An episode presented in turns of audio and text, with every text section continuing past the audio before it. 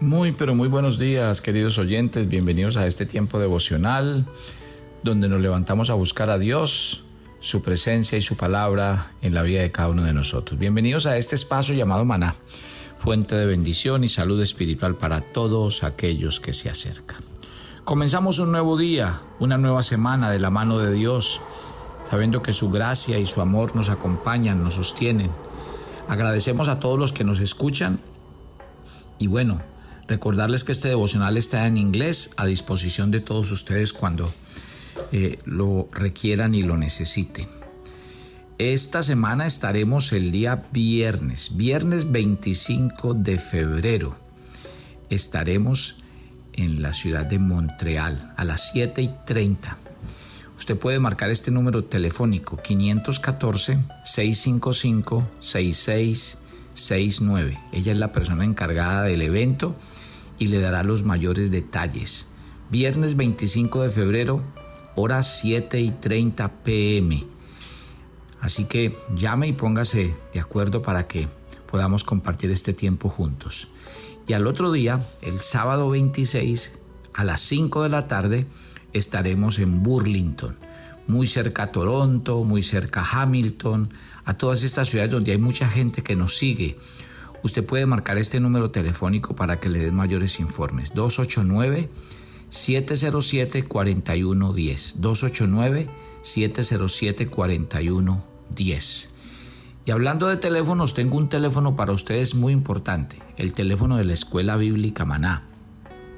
Porque muchos han tenido preguntas y allí les pueden dar a ustedes toda la información que usted requiera para que tome parte de nuestro curso bíblico, nuestros cursos de formación. 324 358 6554 aquí en Colombia. 324 358 6554. Ese es el número de la escuela bíblica para que se matricule con nosotros en estos espectaculares cursos de formación. Muy bien, nosotros empezamos el día de hoy una nueva serie. Póngale mucho cuidado a esta serie. Serie espectacular y la vamos a llamar la vida normal de la iglesia. Así la vamos a llamar. La vida normal de la iglesia. En ella queremos que ustedes, como verdaderos hijos de Dios, pues simplemente eh, aprendamos de una iglesia común y corriente, con una iglesia con todos los problemas de cualquier iglesia normal. Y por eso vamos a aprender mucho. Así que muy atentos Acuérdese su agenda devocional en la mano para que tome nota y para que aprenda mucho de estos espectaculares cursos. Me llamó mucho la atención una persona que nos escribió y yo quisiera leer lo que esa persona nos escribió porque es gratificante ver que definitivamente la palabra de Dios llega y que esta serie que acabamos de tener de la santidad fue una serie que marcó muchos corazones. Alguien nos escribió estas palabras tan agradecida con Dios por haber recibido esta hermosa enseñanza sobre la santidad. Gracias, Pastor Carlos. No he escuchado mejor explicación, exhortación para apartarnos del pecado y caminar en santidad. Segura estoy que no soy la misma. Dios ha impactado mi vida. Son ya dos años de aprendizaje. Estoy tan pero tan agradecida con el maná diario con todo lo que vivo junto a ustedes, familia querida, que ya quiero estar en Colombia para abrazarlos. Dios está haciendo milagros en mis hijos y mi familia. Que nuestro buen Dios les siga utilizando como instrumento para que su Espíritu Santo se manifieste en las vidas de todos, quienes día a día estamos pendientes de recibir su alimento. Gracias. Gloria a Dios. Como les digo, pues realmente nuestra razón de ser y de predicar la palabra de Dios son ustedes que son edificados en el Señor. Y yo los invito a que cada serie usted la mire como un regalo de Dios para su vida, para que tome decisiones, para que hayan cambios y para que realmente pasen cosas en sus vidas. Un saludo a toda la familia Maná alrededor del mundo, que cada día se añaden más y más a nuestro devocional, que cada día impactamos más vidas, familias y corazones. Y de verdad, los invito a seguir difundiendo este mensaje, a seguir compartiendo este audio para que podamos extender el reino y llegar hasta lo último de la tierra. Primera de Corintios, la vida normal de una iglesia. Así vamos a llamar esta serie de la cual vamos a aprender de, como si dijéramos, de una iglesia de carne y hueso, de una iglesia como cualquiera de las que hay hoy en el mundo. Y dejemos que el Espíritu Santo nos hable. Dice desde el versículo 1 de Primera de Corintios, capítulo 1, verso 1, Pablo, llamado a ser apóstol de Jesucristo por la voluntad de Dios, y al hermano Sóstenes, a la iglesia de Dios que está en Corinto, a los santificados en Cristo Jesús, llamados a ser santos, con todos los que en cualquier lugar invocan el nombre de nuestro Señor Jesucristo, Señor de ellos y nuestro. La introducción del apóstol Pablo es muy clara.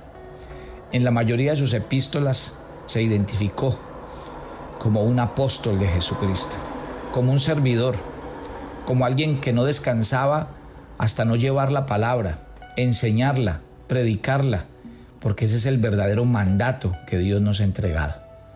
Ser apóstol no es un título que debemos ostentar, más bien es una tarea que debemos llevar a cabo. No se trata de ostentar un cargo y decir que tenemos una posición. Yo creo que cuando Pablo habla de ser apóstol, no está haciendo alarde de un, alarde de un cargo ni de una posición. Yo creo que lo que está haciendo Pablo es diciendo más bien, este es mi llamado. Y como quisiera yo que cada día por el Espíritu Santo entendiéramos que nuestro llamado a toda la iglesia en general es el llamado a predicar, el llamado a llevar la palabra del Señor hasta lo último de la tierra, a ser apóstoles del Señor donde quiera que vayamos, siendo embajadores de su nombre y de su palabra. Ahora, mire que el mismo apóstol dice por la voluntad de Dios. O sea, él no fue el que se colocó ahí. Ni su llamado es de él, es un llamado de Dios. Y como les digo, mi querida familia, el llamado es para todos. Predicar el Evangelio, anunciar su palabra, dar las buenas nuevas, decirle al mundo perdido que Cristo está tocando a la puerta del corazón. Es un mensaje que tenemos que esparcir siempre donde quiera que vayamos. Que Dios nos use como verdaderos apóstoles del Evangelio y que ese llamado que Dios ha colocado en nuestros corazones sea un llamado que cada día crezca, un llamado que nos aliente, que coloque fuego en nuestros corazones para no dejar hablar nunca de su nombre. Él habla también de alguien llamado Sóstenes. No hay duda de que este es el mismo Sóstenes que se menciona en Hechos 18 alguien que conocía bien la situación de Corinto. Había sido un líder de la sinagoga en Corinto. Probablemente ocupó el lugar de uno de los grandes principales de la sinagoga, que era Crispo, el anterior jefe que había en aquel tiempo. Pero también dice que este hombre se convirtió al cristianismo. En una ocasión Sóstenes fue golpeado por su participación en llevar a Pablo ante el Tribunal Civil de Corinto. En Hechos eh, lo menciona así. Algunos manuscritos antiguos del texto informan que este hombre fue un hombre que se convirtió al Señor, que en los tiempos de Pablo lo menciona como el hermano, indicando que algún tiempo después del incidente mencionado, este antiguo oponente del Evangelio había hecho votos de ser un verdadero hijo de Dios por haberse convertido mediante la predicación de Pablo y por haber trabajado con el apóstol en Corinto durante algunos años. Sóstenes entonces era conocido y respetado por los creyentes corintios, a quienes ahora escribía junto con Pablo. Hay un tema que me llama mucho la atención, porque mire que Pablo nos dice aquí en el texto, en el versículo 2, a la iglesia de Dios que está en Corinto, a los santificados en Cristo Jesús, llamados a ser santos, con todos los que están en cualquier lugar e invocan el nombre de nuestro Señor. Mire que Pablo le escribe a la iglesia. Ojo, mire, Pablo no escribiría a la iglesia de los Corintios, sino a la iglesia de Dios que estaba establecida en Corinto. La iglesia, porque así se llama esta serie, la, vida de una iglesia normal.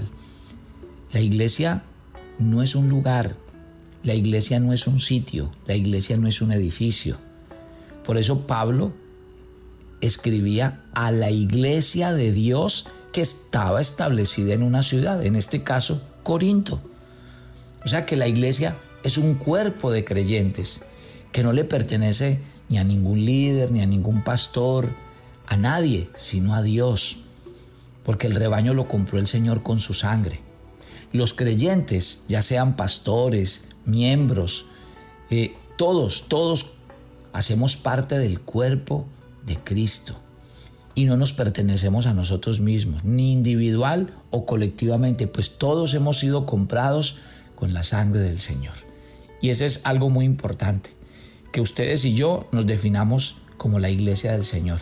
Como me encanta cuando Pedro, por allá en el capítulo 3, en su primera carta, dice que somos piedras vivas del edificio de Dios. Imagínense, cada uno de nosotros es parte activa Dios cuenta con nosotros como iglesia, nos llama a ser parte del cuerpo de Cristo, a pertenecer a su iglesia.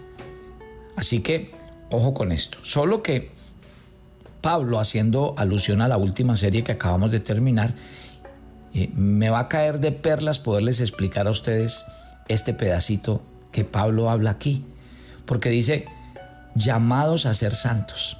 ¿Sabía usted, según la última serie que acabamos de trabajar, que todos los creyentes hemos sido santificados en Cristo Jesús y somos llamados a ser santos? Claro que sí. Acuérdese que ya lo hablamos. El término usado como santo en el Nuevo Testamento viene de una palabra griega que significa, o que más bien es agios, que significa apartado o separado para. Los creyentes corintos eran santos a los ojos de Dios. Y esto sí que vale la pena resaltarlo. A pesar de la vida pecaminosa, de la doctrina distorsionada que ellos estaban viviendo, eran santos. ¿Y por qué eran santos? Porque habían sido santificados, apartados del pecado, hechos santos en Cristo Jesús. Recuerden que según las escrituras, cada verdadero creyente en Cristo Jesús, sea fiel o infiel, conocido o desconocido, sea el que dirige o uno de los miembros, es una persona separada, una persona santa. En el sentido bíblico, el creyente menos conocido de hoy es tan santo como el apóstol Pablo del que estamos hablando en estos momentos. ¿Y por qué? Porque recuerden que la santidad es un asunto de posición. No tiene nada que ver con buenas obras, ni con vivir una vida por allá eh, apartada del mundo y de las cosas, por allá en, en un monasterio. No, como cristianos debemos vivir de manera santa. Pero esa forma de vivir santa no nos hace santos. Porque según la palabra de Dios, el que nuestra forma de vivir sea santa es porque en Cristo ya somos santos y tenemos el consejo y el poder del Espíritu Santo. Somos santos porque el Señor ya nos ha santificado en respuesta a que le entregamos nuestra vida a Él. Recuerde que la obra de Cristo y no la nuestra es la que nos hace santos. Somos santos mediante el llamamiento que Pablo dice en este mismo capítulo 1, en los versículos 24 y 26. Mire que lo dice. En el 24 dice, mas para los llamados, así judíos como griegos, Cristo es poder de Dios y sabiduría de Dios. Y en el 26 dice, pues mirad hermanos, vuestra vocación. Si yo hemos sido llamados. Ahora, como todos los creyentes, los corintios eran santos porque Dios los había llamado a ser santos. Usted y yo somos santificados mediante el cuerpo de Cristo en la cruz. Porque Cristo Jesús santifica a los que creen en Él mediante su obra de sacrificio en la cruz. Fue Dios el que proveyó la santidad por medio de su Hijo. La parte del hombre, ¿cuál es? Es pedir ser santificado mediante la fe en Jesús. Y usted y yo tenemos una nueva naturaleza. ¿Cuál? La divina. Porque hemos escapado de la corrupción del mundo. Ahora poseemos todas las cosas relacionadas con la vida y con la piedad, dice la Escritura. Por eso Pablo en esta carta a esta iglesia dice que todos los creyentes corintos eran santos, pero resultaba bastante sorprendente a la luz de las cosas que ellos vivían. Imagínense, créame que si alguien estaba lejos de vivir la santidad, era la iglesia de los Corintios.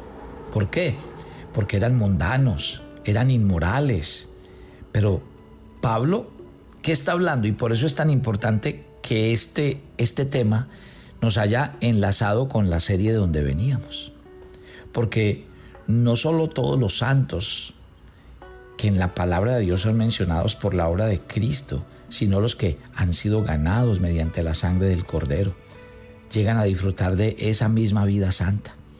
Entonces, Pablo, cuando habla de esta iglesia, está determinado a que esta verdad sea clara para los corintios, pero también para nosotros, para todo el mundo. Él quiere que todos, absolutamente todos entendamos que todo cristiano debe reconocer la gran diferencia entre la posición y la práctica. ¿Y qué quiere decir eso? Que Dios nos ve como justos, porque Él nos ve a través de su Hijo, quien ocupó nuestro lugar en la cruz, quien puso una nueva naturaleza en nosotros, quien ha puesto la mente de Cristo en nosotros. Increíble. Cuando yo sé que soy santo, entonces cada día valoro la obra de Dios en mi vida, porque eso va a hacer que mi vida cada vez se enfoque hacia el objetivo que Dios demanda de mí. Un presidente, así no se sienta presidente, es presidente. Un rey, así no actúe a veces como rey, es rey. Y lo mismo le pasa a un hijo de Dios. A veces no se trata de si usted lo siente o no lo siente, si usted es capaz o no es capaz. Usted hoy ha recibido un regalo del cielo. Y es que Dios le ha hecho santo, apartado y escogido para él. Entonces, ojo con esto. Es muy importante que cada día entendamos a la luz de la palabra de Dios estos puntos. Antes de censurar a los corintios por sus fracasos como cristiano, Pablo les recuerda cuidadosa y amorosamente que ellos eran cristianos, que ellos le pertenecían a Dios y que ellos deben vivir de esa manera como verdaderos hijos de Dios. Mire cómo los llama en el versículo 10 de este capítulo de Primera de Corintios 1. Os ruego pues, hermanos. Pablo con esto no está empecinado en venir a, a impresionar a los corintios, ni a presionarlos, ni a, ni a regañarlos, ni a, no. Dice, mis amados hermanos, ustedes y yo fuimos llamados a ser santos. Y yo creo que esa es la palabra de Dios para nosotros esta mañana. Somos la iglesia del Señor, tenemos un llamado y a mí me parece que no es casual que hayamos estudiado la serie que acabamos de terminar y este capítulo empiece diciéndonos a nosotros, fuimos llamados a ser santos. Padre, gracias por esta mañana. Gracias por el comenzar de este nuevo día. Quiero alabarte, bendecirte y darte gracias por cada oyente de Maná, que son parte de la iglesia de Cristo. Pablo empieza esta carta a los Corintios hablando de su llamado el llamado a ser apóstol, que era el llamado a predicar, anunciar las buenas nuevas de salvación, a tener pasión por los perdidos y a llevar la palabra de Dios hasta lo último de la tierra. Gracias porque ese mismo llamado nos haces a nosotros en este día. Gracias porque según este capítulo que comenzamos a estudiar, dice que el gran llamado de la iglesia es a ser santos. Y si, y si tú llamas santos a los de la iglesia de Corintio, bajo las características que ellos vivían, es porque nos debe quedar claro que esto no es por obras, esto no se trata de quién es bueno, esto más bien de lo que se trata es de creer en la obra de Cristo. Y que si Dios nos llama hijos, si nos llama santos, es para que vivamos de esa manera. Te entregamos este día y esta semana, y que tu presencia y tu amor nos acompañen y nos guíen. Gracias, en el nombre de Cristo Jesús. Amén y amén. Y yo los espero mañana. Vamos a entrar en una enseñanza profunda de la Biblia a través de la vida de una iglesia normal. Bendiciones para todos.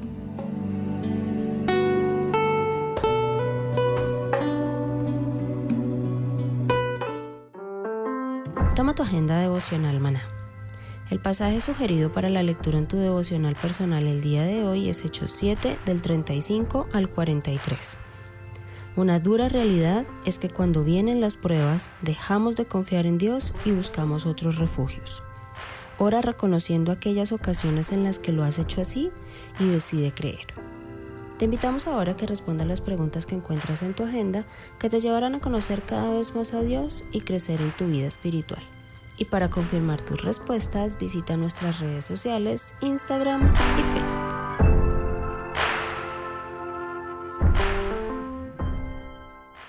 ¿Quieres enterarte de nuestros temas, reuniones y devocionales? Suscríbete a nuestro canal de YouTube Devocional Maná y da clic en la campanita de cualquiera de nuestros videos para activar el recordatorio.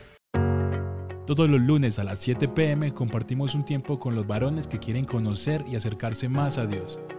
Conéctate con nosotros por nuestro canal de YouTube Devocional Maná.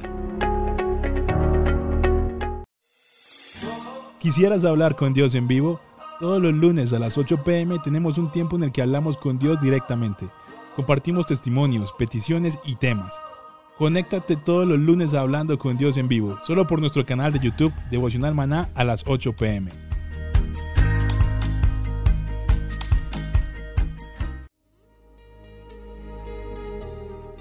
El maná era diario. Se recogía muy temprano en la mañana. Cada uno recogía según su necesidad y se recogía por familias. Muy pero muy buenos días. Bienvenidos a este tiempo devocional donde nos levantamos a buscar a Dios, su presencia y su palabra en la vida de cada uno de nosotros. Maná, el alimento espiritual diario que no puede faltar en nuestras vidas. Conduce Carlos Ríos.